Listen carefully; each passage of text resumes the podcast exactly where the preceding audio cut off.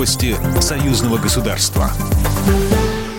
Здравствуйте, в студии Екатерина Шевцова. Президент Беларуси Александр Лукашенко заявил, что в стране применят демократическую систему власти. Об этом сообщает РИА Новости. В данном случае вот самая демократичная схема. Во всех демократических государствах именно так. Правительство внесло, парламент согласовал.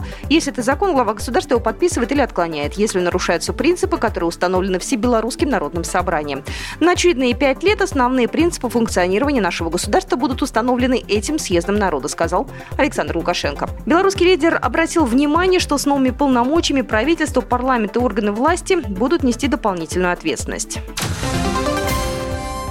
Бизнес-форум деловых кругов Беларуси и Челябинской области пройдет 11 декабря онлайн, сообщает Белта со ссылкой на Белорусскую торгово-промышленную палату.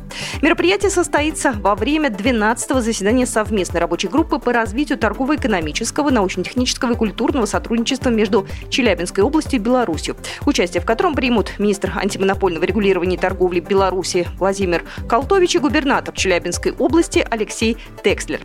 Организует мероприятие Гомельское отделение Белорусской торгово-промышленной палаты совместно с Министерством экономического развития и Центром поддержки экспорта Челябинской области.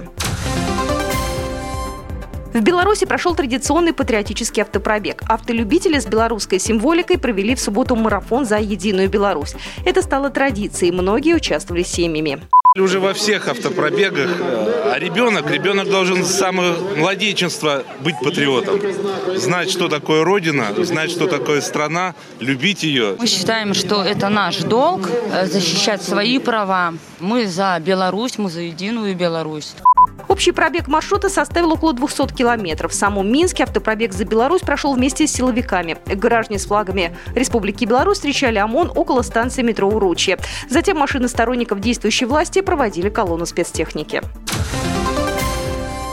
Железнодорожные сообщения в ЕАЭС могут возобновить в январе-феврале. Эту тему прокомментировал помощник председателя коллегии ЕЭК Ия Малкина. Сейчас подготовлен проект рекомендаций, которые могут принять до конца года, сообщает пресс-служба ЕЭК. Помощник председателя коллегии ЕЭК также заявил, что 9 и 10 декабря в Санкт-Петербурге пройдет международная научно-практическая конференция, посвященная вопросу противодействия COVID-19 и другим инфекционным заболеваниям, организатором которой выступает Роспотребнадзор.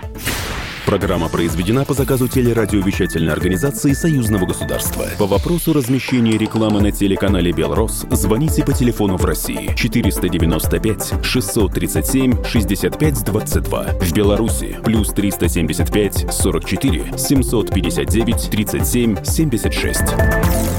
Новости Союзного государства.